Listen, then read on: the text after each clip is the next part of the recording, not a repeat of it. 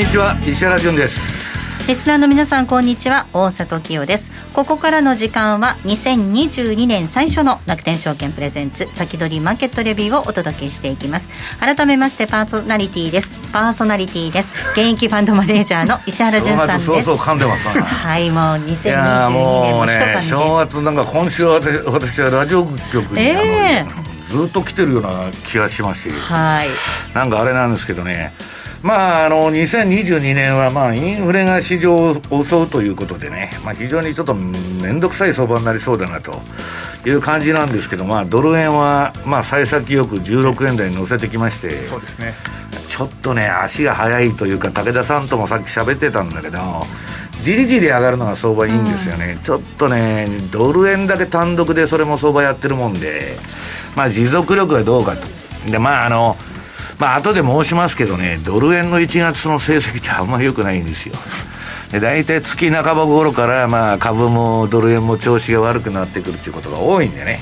まあ、ちょっとその下への警戒も、まあ、あの持ちつつですね、まあ、今のトレンドに乗っていく局面かなと。いう気がするんですけどね、はい。えー、そして今週のゲストをご紹介します。楽天証券 FX 事業部の武田則隆さんです。よろしくお願いいたします、はい、どうぞよろしくお願いいたします。今、えー、石原さんから足が速いというお話もありましたが、ね、ドル円116円台乗せて、はい、今115円の90銭あたりと、そうですね。往々にしてやっぱり年明け一発目ってやっぱりマーケットも薄い中で本当に値が飛びやすいというのもあるんですが特に足元115円もほとんどすっ飛ばしていきなり116円突っ込んでるような状況で本当に予想以上のスピード感で動いてるなというふうな印象を受けてます。で今朝なんかもねちょっとまあ116円挟んだあたりから一旦誰で場面もあったんですけどもまたさっき見た116円が回復してきてますし、まあなかなかね、楽しい相場だなというところで 見ております。動いてくれればね楽しいですからね、はい、トレードする方としては。石原さんあのちょっと金利の動きアメリカの米債の動き気になりません？まああのでもスティープ化したっつってそれでまあ金融株とか買われてちょっと右肩上がりになったんですけど、はい、まあこれから短期ゾーンが上がってきますんでねどっちにせよ。まあ、イードカーブは年後半に行くとフラット化しちゃうんじゃないかという懸念あるんですけど、まあ、今の今はまだあのターボテーパーこれからやる最中ですから、はい、まあ利上げとかね、そんな、まあ早かったら3月、遅くても5月にはまあ利上げ開始ということなんだけど、まあ、今のところはね、そんなに、まああの株の方も、あのまだ舐めちゃってるんでね。まあ、あんまりあのぼーっとした相場が続いとるんですけど、まあ、ちょっと1月相場っていうのはね、本当にあの相場の反転っていうのが多いんで、はい、まあ、ちょっと気をつけた方がいいかなとは思ってるんですけどね。さて2022年の相場どうなっていくんでしょうか。ここで楽天証券からオンラインセミナーのお知らせです。1月8日土曜日の朝10時からです。1月8日土曜日朝10時からです。楽天証券2022新春講演会新時代発信未来を生き抜く投資戦略開催いたします。メインとサブ2つのチャンネルでさまざまな講演をお届けいたします。このうち12時25分からのサブセミナーは石原さんのご登壇となります、F えー、FX 投資2022アメリカ中間選挙を控えた FX 市場とえー、FX 市場を読み解くです。大切なのでもう一回いきたいと思います。FX 投資2022アメリカ中間選挙を控えた FX 市場を読み解くと題しましてお届けしていきます。石原さんと私大里で、はい、はい、お届けしていくんですが石原さん、はい、どんな内容になりそうですか？いやもう来年はね中間選挙もう今あのー、結局ね応仁の乱ですよ。アメリカはね、はい、もう11年続いた応仁の乱の、まあ、最中なんですけど、まあこれね、あのー、中間選、バイデンってまあ何やってもだめだみたいに、まあ、あのアフガンの、ね、失敗から来て、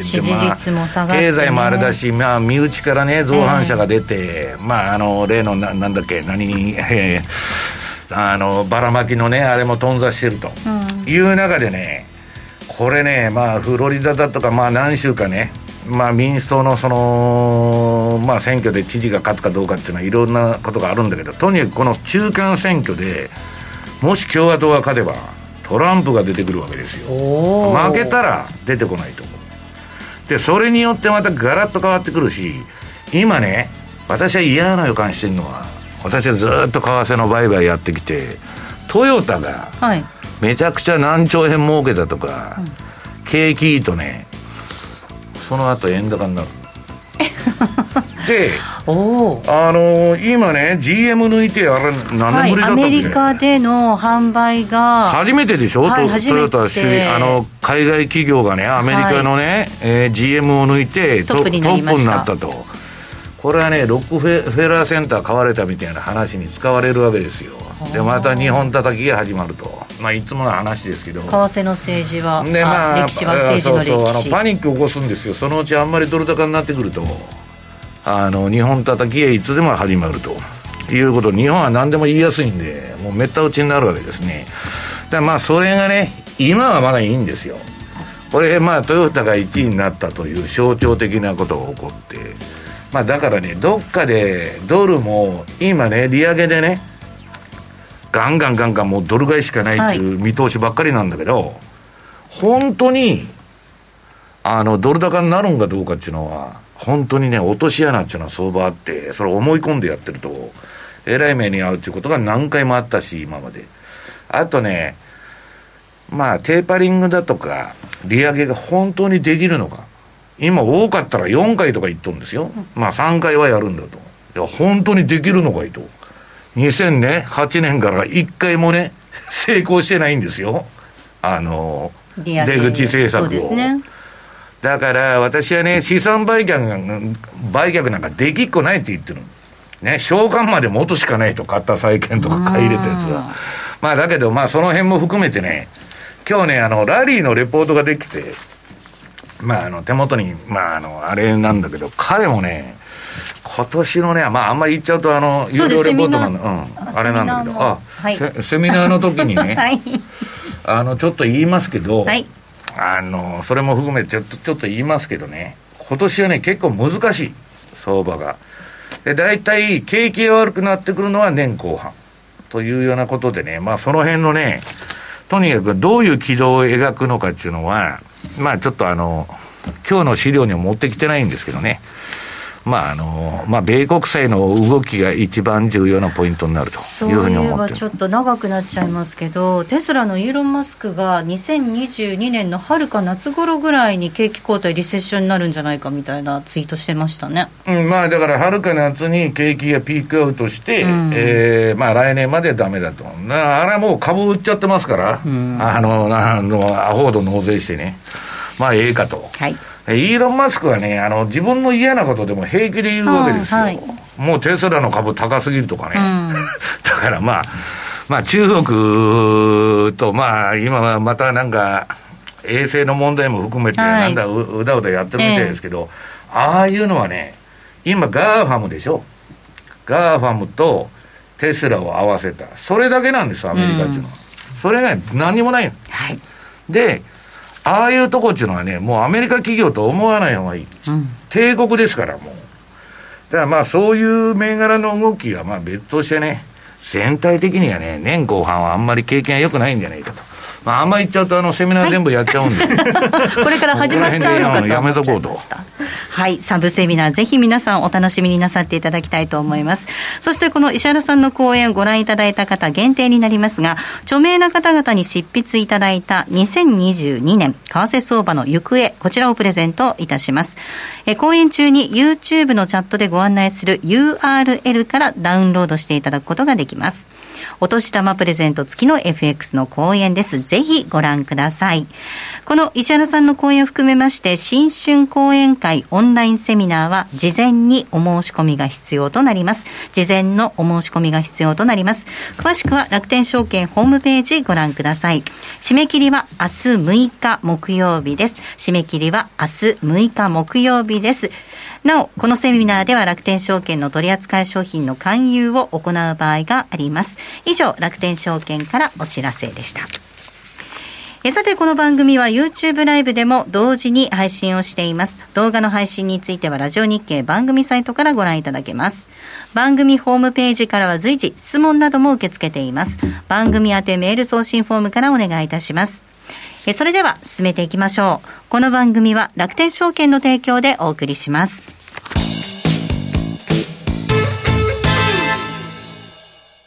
まずは無料で取引体験。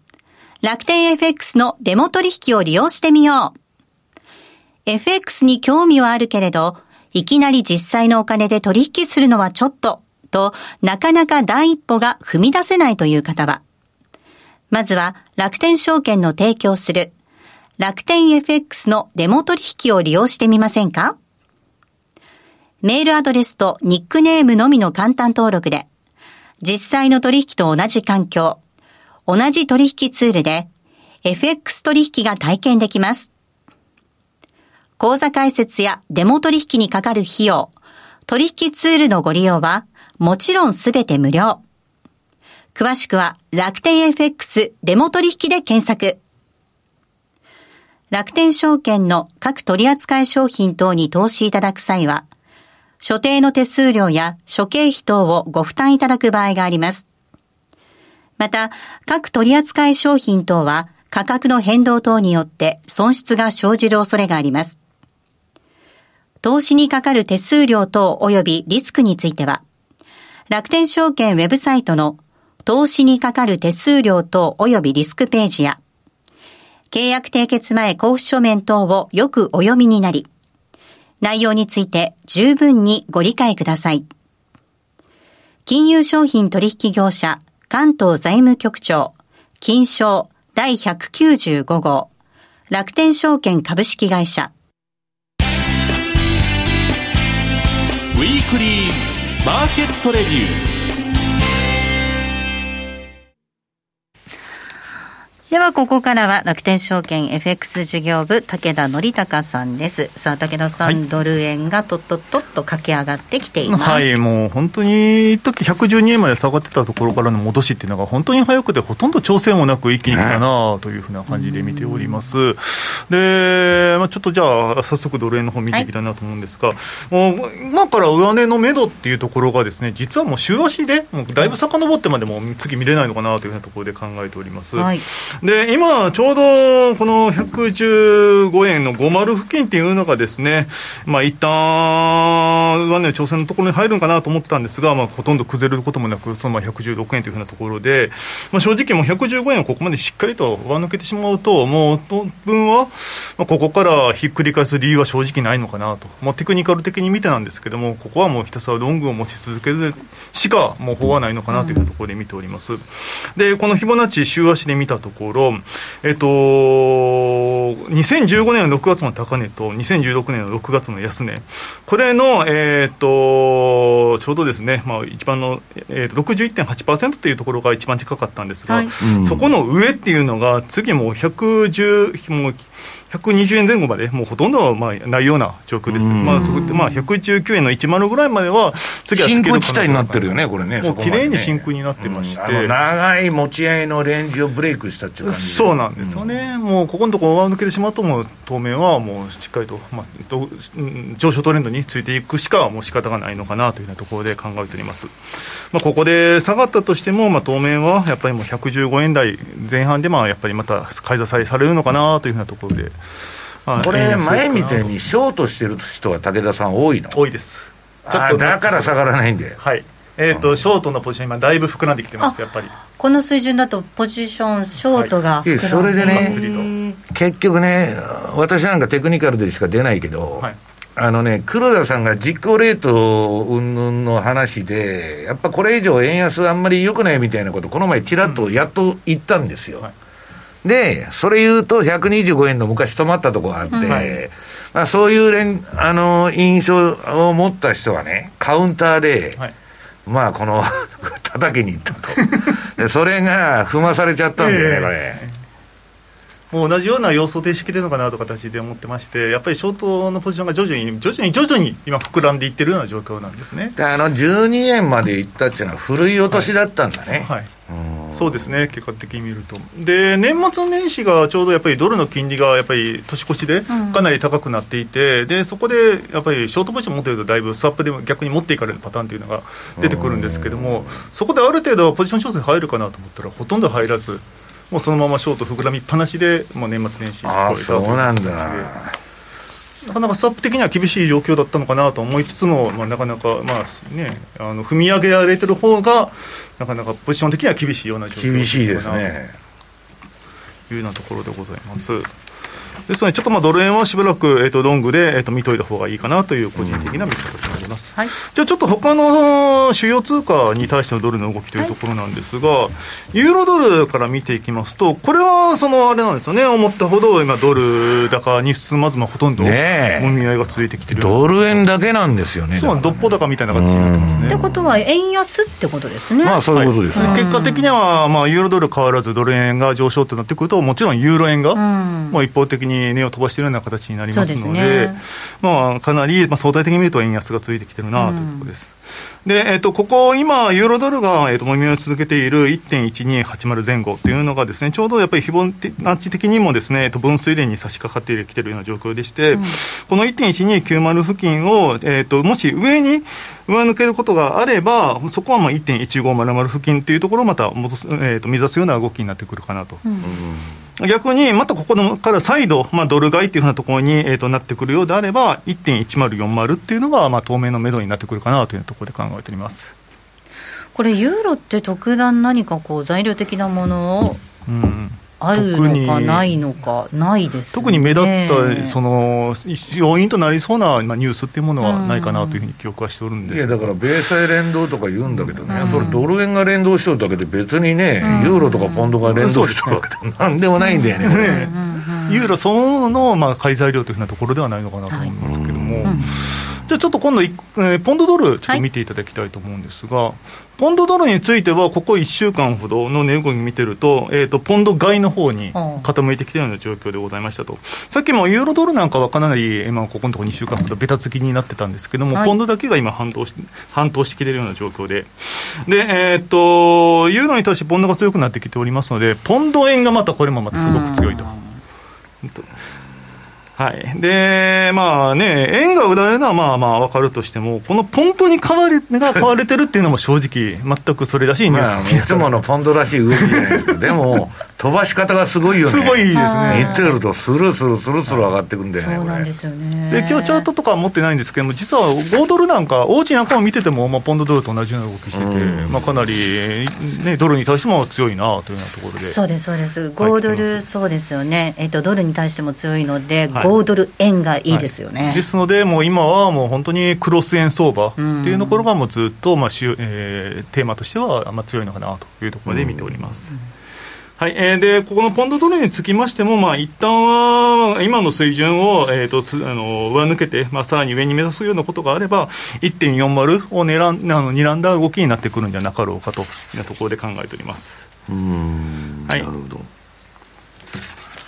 はい、では次にですね、はい、メキシコペソ円もちょっと見ときたいなというところで、はい、えっ、と、そうですね、えっ、と、エマージング通貨で、まあ、ザウル円、トルコ円、ペソ円などを見てますと、まあ、トルコ円はあれとして、えっ、と、ザウルはまああまり思ったほどの同意はないと。で、ただし、メキシコペソ円っていうのはかなりここのところ、強く動いてきてますよと。まあ、もちろん背景としては、まあ、ドル円に削られてていうのもあるんでしょうが、うん、まあ、あのー、2月の、まあ、メキシコの中銀の政策金利発表で、うん、ちょっと一部、まあ、利上げなんていうふうな観測も出てきているようで、まあ、そういったところも含め、ちょっとペソに対する期待感から、まあ、北米はね、アメリカもメキシコもカナダも同じようなもんだから、はい、まあ、当然、利上げ路線になるんでしょうね、それはね。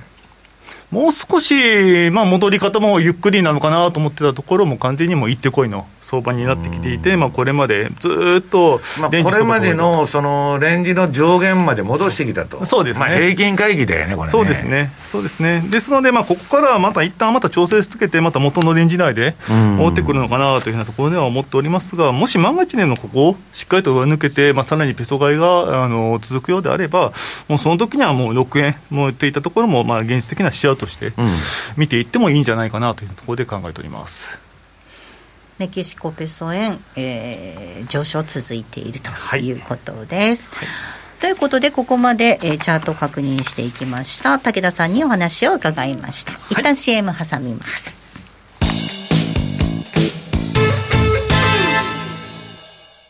まずは無料で取引体験。楽天 FX のデモ取引を利用してみよう。FX に興味はあるけれど、いきなり実際のお金で取引するのはちょっと、と、なかなか第一歩が踏み出せないという方は、まずは楽天証券の提供する。楽天 FX のデモ取引を利用してみませんか？メールアドレスとニックネームのみの簡単登録で、実際の取引と同じ環境、同じ取引ツールで、FX 取引が体験できます。口座開設やデモ取引にかかる費用、取引ツールのご利用は、もちろんすべて無料。詳しくは楽天 FX デモ取引で検索。楽天証券の各取扱い商品等に投資いただく際は、所定の手数料や諸経費等をご負担いただく場合があります。また、各取扱い商品等は価格の変動等によって損失が生じる恐れがあります。投資にかかる手数料等及びリスクについては、楽天証券ウェブサイトの投資にかかる手数料等及びリスクページや、契約締結前交付書面等をよくお読みになり、内容について十分にご理解ください。金融商品取引業者関東財務局長金賞第195号楽天証券株式会社石原淳の相場の肝。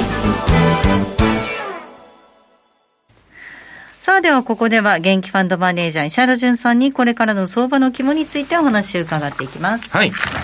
まああのー、これまあ幸先の良いというかまあ久しぶりにね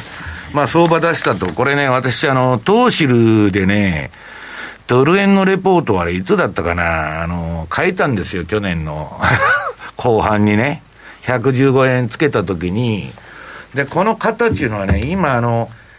えー、日足、週足、月足、全部買いトレンド相場で、まあエネルギー的には5円ぐらいそこから押し上がってもおかしくないと。だからまあ、チャートの型としてはね、120円ぐらい見えてるんですよ。ちゃんとアメリカが利上げができて、川山用通り進めばね。まあ、そこら辺がどうかってことなんだけど、とりあえずね、まあ、黒線が堅調なのは、まあ、株と一緒なんですよ。もう5ドル円だとかなんだとかね。で、まあ、あのー、この1ページ目。まあ、この番組でずっと言ってます、サンタクロースラリーっていうのを、まあ、かなり早くから取り上げてたんですけど、一応、あのー、昨日で終わりまして、まあ、あのー、このサンタクロースラリーの時に上がるかどうかっていう、その、まあ、それで儲かった損したはいいんですけど、サンタが来ないと、2000年とか2008年みたいに、ドカンとなる、このアノマリーがね、当たらないと 嫌な予感がすると。いうのがあったんですけど、まあ、それは回避されたと。で、えっ、と、2ページ目。これがまあ私の順張り指標、まあ、2つね、このボラティリティトレードシグナルとメガトレンドフォロー中のの、えー、シグナルが今、下のサイドバー、一番下がメガトレンド、うんその上が、えー、ボラティリティトレードシグナルなんですけど、両方とも赤になってると。で、青い標準偏差と黄色の ADX も両方上がってると。これは完全にトレンド相場なんですね。で、まあこの青く囲んどるとこは10月末からの動き。まあ10月末買いの4月末売るって言ってるわけですけど、まあ最初10月から調子よく、まあ調子よくっていうか、まあじわっと上がってたのがドスンと落ちたんですけど、まあ結局10月末の水準よりはかなり上に来まして、まあこのアノマリーも今のところまあ生きてるということでね、まあ米株は問題ないと。まあ、ニューヨークダウも、これはまあ、あの、これも冴えない動きだったんですけど、バーンと飛んで、なんか、あの、ドル円じゃないけど、結構、あの、V 字型に上がっとるみたいな感じでね。もうこれもね、えー、もう絵面を見てもらったら完全に買いトレンド相場だということで、で、最後ナスダック。まあ、金利上昇でね、バリエーション的にちょっとハイテクを売られるとか言われてたんで、今揉んでるんですけど、まあ、その前が強いんで、うんまあこれはね、もうチャートが真っ赤っかのまま、全然変わってなくて、まあただ、その、ニューヨークダウと SP と違うのは、標準偏差も ADX も寝ちゃってると。ああもう調整局面に近いような動きになっちゃってると。はい、まあこれあの、昨日もハイテク売られたんだけど、うん、金利上がるとどうしてもね、バリュー株の方に行きたいっていう人がいて、で、まあ、なんだかんだ言って、この米株上がっとるわけですよ。次の日経平均。これは一体なんじゃらほいと。これ同じ期間のチャートなんだけど、ほとんどね、なんだっけ、レンジの中をさまよっとるだけという、ね、レンジの中をさまよっている。で、ろくなトレンドが出ないと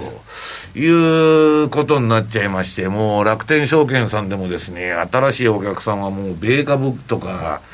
まあ、去年から、えーと、この年末から米株の積み立てが始まったんだけど、はい、まあ、そっちの方しかいかないんじゃないなと、うん、まあ、投資効率が悪すぎるんですよね、まあ、世界に冠たるあの基幹産業が何もないと、まあ、下請けしかないと。いう、まあ、現状ですから、致し方ないんだけど、それでも何銘柄かいい銘があってね、それを買いたいっていう人がいるんだけど、うんなさ、100株でそのなんだな、何百万とかね、500万、600万か。あの今中さん言ってたけど、人生をかけた勝負になっちゃうと、分散もできないと、買おうと思うと。それをね、まあきえー、っとそのちょうど、えー、1月4日、はい、昨日か。石原さんもね、えー、っと、6ページ、まあ、楠木さんが、えー、っと、アメリあの楽天証券の社長の楠木さんが出てきて、これはまあ彼がベリタスで、あの、うん、去年の年末言ってた内容と同じなんだけど、なんとか、えー、若い個人投資家が日本株をね、買えるように、まあ、売買単位を一株からにしたいと。いうことを、まあ、あの、業界の会合とか、いろいろそういうところでも彼はまあ、前から言ってるんだけど、はい、まあ、ちょっと業界の方とか、企業側が嫌だ嫌だという話でね、で、それはね、事務作業が面倒だと。な一株にしちゃったらどうのこうのっていうのはあるんだけど、いろいろ言うんですよ。だってアメリカやっとるのになんで日本でできんのえという話なんですよ。だからまあそういうことをやらないからますます日本株から人がいなくなっちゃって。そうね。今日日誰もやってないっていうような状況になっちゃってるわけですよ、はっきり言って。だからまあみんな米株から入っちゃうみたいなまあ時代が来ちゃってるんですけど、マザーマーケットの株式取引しないで、日本人がみんなアメリカ株買ってるっていうのも、どうなんだと、おかしな話だなと。まあ、我々昔の人間からしたら、なんだかよくわからないなっていうマーケットになっちゃったと。いうことでね、まあこれあの、まだマーケットプレイスの昨日の放送聞けると思いますんで、まあ、私のブログからこのあのマーケットプレイスとこの赤いボタンちょこっと押してもらうと多分放送流れてくると。はい、マーケットプレスの放送、うん、ぜひお聞きになってみてください。はいで、まだ時間あるの？はい。えっとね、ああとはね。もうちょっとですね。はい。何分ぐらいですか ?10 秒ぐらいですね。もうあとは延長戦ですよ。あと延長戦。ないじゃないですか。あなた、10秒で時間あるって言いますか？今ちょっと適当に入って返事しちゃいました。すいません。10秒で何を説明しろちょっと。続きはじゃあ延長戦でたっぷりお話を伺っていきたいなと思います。あっという間にお別れのお時間近づいてきました。えー、来週なんですが、楽天証券経済研究所今中康夫さんゲストにお招きしましてお話を伺っていきますので、ぜひ来週もお聞きください。えー、それではリスナーの皆さんまた来週この後は YouTube ライブでの延長配信となります